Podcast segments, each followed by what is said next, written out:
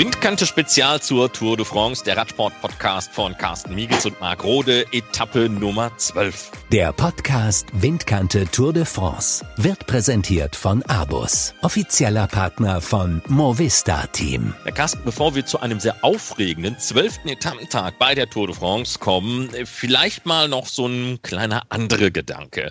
Ich habe mich mal, und die Le Monde hat das auch getan, die Frage gestellt, wie ist es denn eigentlich? Bist du Fan von irgendjemandem? Ich weiß, dass du Kommentator bist, du musst neutral sein, aber bist du jetzt Fan von irgendjemandem, von einem Fahrer oder von einer Mannschaft? Nee, bin ich eigentlich nicht, muss ich ganz ehrlich sagen. Ich kenne ein paar Rennfahrer persönlich recht gut. Äh, mag sie auch, gar keine Frage, aber Fan zu sein, nee, das ist was anderes. Das wäre, glaube ich, äh, nee, das bin ich mir sicher, das wäre in unserem Job nicht angebracht. Naja gut, also man, man hat ja so seine Präferenzen, ja. Ich mache nee, ja keinen nee. Hehl daraus, dass mein Herz ja für die Grünen aus Spanien, Cajarual so ein bisschen schlägt und äh, auch dieses UNO Ex-Development-Team aus Norwegen finde ich eigentlich ja, sehr ja. und sehr schön. Ja, ja, ja. Da, da, da gebe ich dir auch recht, äh, dass mein Herz für, für einen Nils Polic schlägt wie heute, wenn er in der Spitzengruppe ist oder für Max Walscheid, gar keine Frage. Aber Fan zu sein ist dann nochmal was anderes. Das, das bin ich jetzt nicht, nee. Aber mein Herz schlägt auch für Mark Hirschi zum Beispiel, heute. Ja, aber nehmen wir doch mal das Beispiel Mark Hirschi ähm, und, und gucken mal auf andere Sportarten. Also zum Beispiel im Fußball ist man ja Fan einer Mannschaft. Wenn jetzt Manuel Neuer von Bayern München, sagen wir mal, zu Hannover 96 wechselt, dann wird man ja nicht auf einmal Hannover-Fan, nur weil der Neuer da spielt, sondern man bleibt ja Bayern München-Fan. Also das Herz schlägt da immer für eine Mannschaft. Mhm. Ähm, in der Formel 1, da ist das so 50-50. Ja? Die einen sind für Ferrari, und die anderen sind für Vettel. Wenn der Vettel weggeht, sind die nicht mehr für Ferrari, dann sind die immer noch für den Vettel beim anderen Rennstall. Mhm. Und im Radsport, da ist es dann eigentlich, und jetzt komme ich auf Le Mans, die hat das mal analysiert mit den französischen Mannschaften, man ist Fan einer Mannschaft und nicht unbedingt eines bestimmten Fahrers. Und man hat das mal an verschiedenen Studien festgemacht, bei Age Desert zum Beispiel. Die waren ja auch schon unter vielen verschiedenen anderen Identitäten unterwegs. Zum Beispiel äh, Chazal Vanille, dann Chazal Veta BMK, Petit Casino, Age Desert Provence, Age Dessert La Mondiale und ab dem nächsten Jahr Age Dessert Citroën. Und trotzdem sind die Leute, die für Age Dessert, also für diese Mannschaft sind, Sie sind trotzdem immer Fan dieser Mannschaft, egal wie diese Mannschaft heißt. Und äh, das hat man eben festgestellt, dass diese Fanclubs, 250 gibt es davon auf der ganzen Welt, immer mit dieser Mannschaft mitgelaufen sind, egal welche Farbe, egal welcher Name. Und dann hat man nochmal auf die anderen äh, Mannschaften geguckt. Kofidis zum Beispiel, die haben den Slogan Go Kofidis, um die Fans so mehr an die Mannschaft zu binden. Egal, ob da früher jetzt ein Nassabuani war oder jetzt ein Elia Viviani, spielte keine Rolle. Man war immer für diese Mannschaft aufgrund dieses Slogans. Eine andere Mannschaft, B&B Hotels, Vital Concept, früher Fotoneo, Vital Concept, davor Bretagne Séché, Environnement, die hatten einen ganz anderen Trick gehabt. Die haben sich die äh, Fahne, die bretonische Fahne genommen, haben diese bretonische Fahne mit dem Teamlogo versehen und so gesehen, jeder aus der Bretagne konnte sich damit irgendwie identifizieren und da spielte dann der Fahrer, der individuelle, keine Rolle, sondern die Mannschaft. Das nur mal so nebenbei. Und jetzt mit Mark Hirschi ist es ja auch so. Ich glaube, wenn man jetzt Fan von Mark Hirschi ist, spielt sehr wahrscheinlich keine Rolle, für welche Mannschaft der fährt. Aber wenn man fürs Team Sunweb ist und der Hirschi würde weggehen, dann würde man bei Sunweb bleiben. Ja, da gebe ich dir recht. Das ist sehr interessant, was du gerade angesprochen hast. Und das ist ja auch so ein bisschen das Problem des Radsports, dass sich die Mannschaften zwischendurch auch mal die Namen der Mannschaften ändern können. Das heißt, dann haben sie einen neuen Sponsor. Du hast über das Team äh, Age Dessert La Mondiale gesprochen als Beispiel, Cofidis angesprochen. Das ist eben bei diesen Mannschaften so, auch Movistar, das sind extrem traditionelle Mannschaften, die gibt es seit Jahrzehnten im Radsport. Aber wenn die jetzt irgendwie den Namen ihrer Stadt, ihrer Gemeinde hätten, in der sie wohnen, in der sie zu Hause sind, ich sage jetzt mal Movistar, das Team Pamplona Radsport als Beispiel, dann wäre das sicherlich nochmal ein ganz anderer Bezug als bei diesen Sponsorennamen, die die Mannschaften tragen. Da hat der Fußball, da haben sicherlich auch Basketballmannschaften Mannschaften zum Beispiel einen großen Vorteil gegenüber dem Radsport. Aber das ist eben seit Jahrzehnten genauso, dass die Mannschaften durch Sponsoren, durch Firmen, durch Geldgeber finanziert werden, durch die benannt werden. Und das wird sich, glaube ich, auch nicht in Zukunft ändern. Nachteil im Radsport, aber ich gebe dir da vollkommen recht. Ganz ehrlich gesagt, wenn die Werbekarawane vorbeizieht, ist es mir wurscht, wer was in die Menge reinfeuert. Heute Hauptsache, zum Beispiel bei der Bergwertung habe ich gesehen, wahnsinnig viele Leute haben T-Shirt abgegriffen von Leclerc. Das ist nämlich der Hauptsponsor des Bergtrikots. Und ich glaube, mhm. den Leuten war es wurscht, ob der Cosnefroid da in dem Bergtrikot rumeiert oder, oder jemand anders. Die waren froh, dass sie ein T-Shirt hatten. Genau, Hauptsache was kriegen. genau. Herr Miegels, zur zwölften Etappe, bitteschön. Es war ein aufregender. Ach, ach, so soll ich wieder was über die Etappe sagen. Ja, es war ein aufregender Tag. Es war ein schöner Tag. Alleine schon dadurch, dass Nils Polit und auch Max Walscheid in dieser Spitzengruppe dabei waren. Es war die längste Etappe der diesjährigen Tour de France mit 218 Kilometern, 4,4 Kilometer Neutralisation, 3100 Höhenmeter. Und wir hatten am Start noch 161 Fahrer. Es ging los um 11.50 Uhr, erst einmal neutralisiert in Chauvigny. Das ist eine Kleinstadt, die liegt ungefähr 30 Kilometer östlich von Poitiers, dort wo also die elfte Etappe der Tour de France gestern zu Ende gegangen ist und führte dann in Richtung Südosten nach Sarro. Dort gab es in der Geschichte dieser Tour de France bisher eine einzige Etappenankunft und das im Jahr 2001 und der Eurosport-Experte, unser Kollege Jens Vogt, hat auch heute noch mal während der Übertragung über seinen damaligen Etappensieg gesprochen, wie das war mit Bradley McGee an seiner Seite und es war ja damals für ihn der erste Tour de France-Etappensieg. Insofern auch für Jens Vogt etwas ganz Besonderes. Naja, und dann ging es los heute bei angenehmen 21 Grad. Und es hatte sich dann ungefähr paar Kilometer, kann man sagen, nach der offiziellen Startfreigabe durch die Initiative von Nils Pullit erst einmal eine Zweiergruppe gebildet. Nils und Luis Leon Sanchez, der spanische Meister, waren dort dabei. Und dann kam ruckzuck, dauerte wirklich nur ein paar Meter, Imanol Erviti dazu und auch Max Walscheid aus Heidelberg im Trikot der Mannschaft NTT. Dann waren sie zu viert und hinten passierte dann erst einmal nichts, dann wieder zack, zack, zack, ein Angriff nach dem anderen und es dauerte auch eine ganze Weile. Die hatten so eine Minute und das zog sich über viele Kilometer hinweg an Vorsprung, bis dann plötzlich Mathieu Bourgodeau aus der Total Direct Energy Mannschaft und der dänische Meister Kaspar Askren nach vorne kamen. Und da muss man auch sagen, dass Kaspar Askren im letzten Jahr Zweiter der Flandern-Rundfahrt, Etappensieger bei der Kalifornien-Rundfahrt, ein exzellenter Rennfahrer ist, auch ein sehr guter Zeitfahrer. Und er hat eigentlich dieses Loch zu diesen vier Ausreißern ziemlich alleine zugefahren, muss man ganz ehrlich sagen.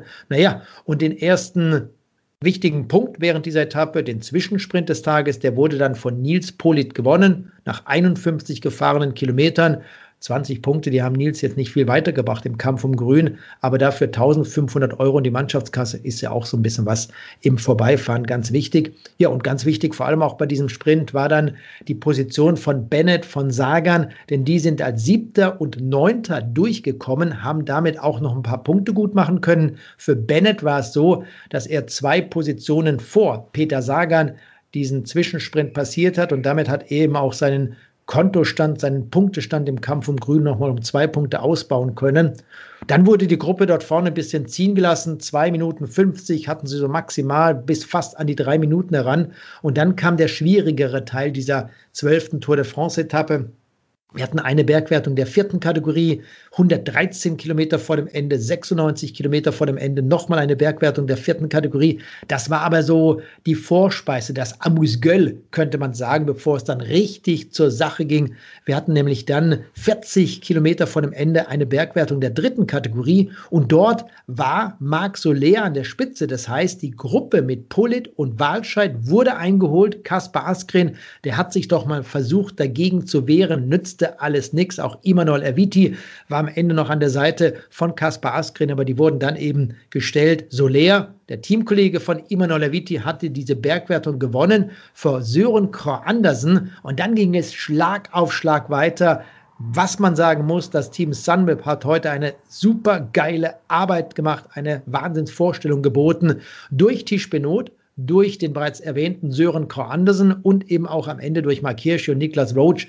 Der hat sich dann auch noch in der zweiten Gruppe befunden. Ja, das waren quasi die Wegbereiter für Mark Hirschi. Die haben das Tempo forciert, bis Mark Hirsch dann irgendwann mal angegriffen hat und alleine weg war und hatte dort eben am Ende dann Marc Soler und Maximilian Schachmann stehen lassen. Max auch mit einem starken, beherzten Rennen, aber das reicht am Ende dann nicht, um ganz vorne dabei zu sein bei dieser schweren Etappenankunft. Es ging ja auf diesen letzten Kilometern dann auch nochmal hoch zum Etappenziel. Mark Hirschi gewann heute nach 5 Stunden, 8 Minuten und 49 Sekunden Fahrzeit und das mit einem Vorsprung von 47 Sekunden auf den besten Franzosen und das in der Heimat des ehemaligen französischen Staatspräsidenten Jacques Chirac. Mm, ja, war unglaublich. Ich hatte die Bilder im Kopf von den letzten zwei Etappen, wo ich äh, nah dran war. Ähm, es hat es umso schöner gemacht und ich habe einfach die Bilder im Kopf, äh, ja, all die Leute, die mich unterstützt haben, meine Karriere, dass ich jetzt hier meinen Traum Erfüllung geht. War für mich schon nur ein Traum, hier am Start zu sein. Und ja, darum war ich all die Bilder im Kopf von den Leuten und all die harten Trainingsstunden und äh, die Teamkollegen, die super Arbeit gemacht haben und alles kam zusammen und war einfach ja, wunder, wunderschön. Ich dachte immer, äh, auf den letzten zwei Etappen habe ich ein bisschen ein schlechtes Gefühl. Ich dachte ja nicht schon wieder, dass ich eingeholt werde, irgendwie knapp vor dem Ziel. Darum äh, habe ich eigentlich erst im letzten Kilometer dann geglaubt, dass ich, dass ich durchziehen kann. Sören Korndersen damit ein weiterer Fahrer aus der Sunweb-Mannschaft wurde heute Etappendritter, gefolgt von Pache, Herrada, Frankreich, Spanien und auf Platz 6 dann eben Maximilian Schachmann mit einer guten Vorstellung. Und ich bin mir ziemlich sicher, bei Maximilian Schachmann wird es das dann auch noch nicht gewesen sein. Die wird es sicherlich nochmal versuchen, um da vorne mit anzugreifen. Und ein weiterer Schweizer, den müssen wir auch noch im Tagesergebnis erwähnen, Sebastian Reichenbach, der aktuelle Landesmeister der Eidgenossen. Er wurde heute Achter, gehörte quasi zur Gruppe um äh, den Etappendritten Sören Kor Andersen. Geniale Vorstellung, etwas weiter zurück und damit einen Rückstand von zweieinhalb Minuten, denn das erste große Verfolgerfeld, das wurde angeführt von Peter Sagan vor Greg van Avermaet und Sagan hat dann auch noch ein paar Punkte gut machen können im Kampf um Grün. Aber ich fand es gut, dass sich ihm auch Peter Sagan, nachdem er gestern zurückgestuft wurde, Geldstrafe bekam, nochmal wirklich aktiv gezeigt hat, dass er den Kämpfergeist gezeigt hat während dieser längsten Tour de France-Etappe. Insofern war das alles wirklich äh, klasse, was dort gezeigt wurde. Eines müssen wir noch erwähnen, Marc, denn es sind ja heute, ich habe es vorhin gesagt, 161 Fahrer gestartet. Es kamen 160 ins Ziel. Die Aufgabe, die vermeldet wurde, das war die des Russen Inu Sakarin aus der CCC-Mannschaft. Er hatte also heute bei seiner vierten Tour de France-Teilnahme diese verlassen und damit wieder einer weniger in diesem Fahrerfeld der 22 Teams. Tja, du hast die Malochas vom Team Sunweb angesprochen. Andere haben auch schwer Maloch. Das waren die Herren vom Team Bora Hans Grohe. Wir haben zwei Stimmen aus dieser Mannschaft. Fangen wir an mit Maximilian Schachmann. Ja, ich denke, es ist ein Zeichen dafür, dass wir in der Mannschaft als Team mit dem Staff super konzentriert gearbeitet haben, drei Wochen. Und äh, heute muss ich auch sagen, war vom Start an der erste Tag, wo ich so gedacht habe, okay, so ein Bein hatte ich vielleicht mal am zweiten Tag, aber sonst schon lange nicht mehr. Und äh, ich habe alles versucht. Der Berg war extrem schwer, das wusste ich vorher schon. Marc Hirschi war da nicht äh, der perfekte Mann in der Gruppe gegen mich. Die, die 10 Kilo Gewichtsunterschied bei 14 Prozent, die kann ich dann doch nicht wegschummeln. Ja, und dann wollen wir auch Enrico Peutschke zu Wort kommen lassen. Das Ganze auf Englisch im Anschluss die Übersetzung. Yeah, we uh, try to uh, control that only a small group goes in a break. That works well. And uh, we uh, control the race then to the to the climbs.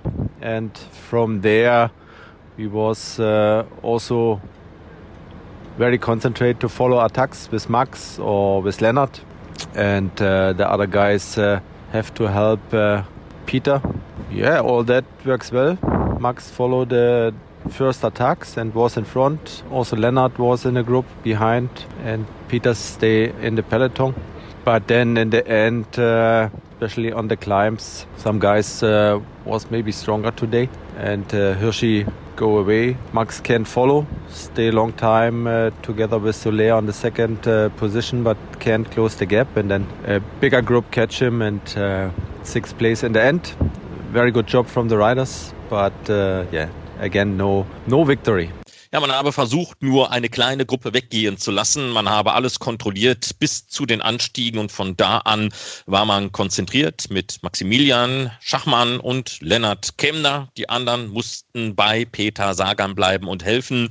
Max ging dann mit der ersten Angriffswelle mit, aber am Ende in den Anstiegen waren andere stärker. Hirschi ging. Schachmann war mit Soler nicht in der Lage, diese Lücke zu schließen. Am Ende Platz 6 und wieder kein Sieg. Man merkt, die Enttäuschung schleicht sich ein von Tag zu Tag.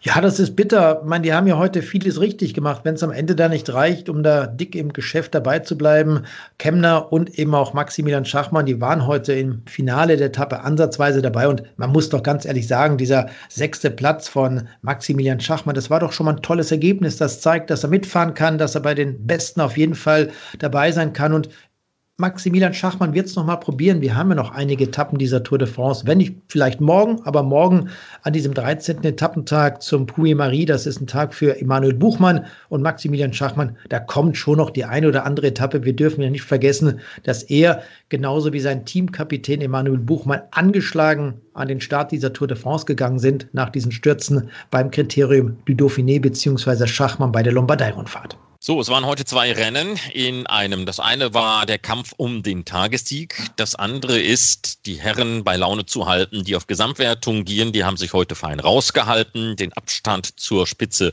hast du bereits genannt. Entsprechend hat es in der Gesamtwertung keine Veränderung gegeben. Primus Roglic weiterhin in Gelb, 21 Sekunden vor Egan Bernal, 28 vor Guillaume Martin. Also was das auf den Topplätzen anbelangt, da hat sich gar nichts getan.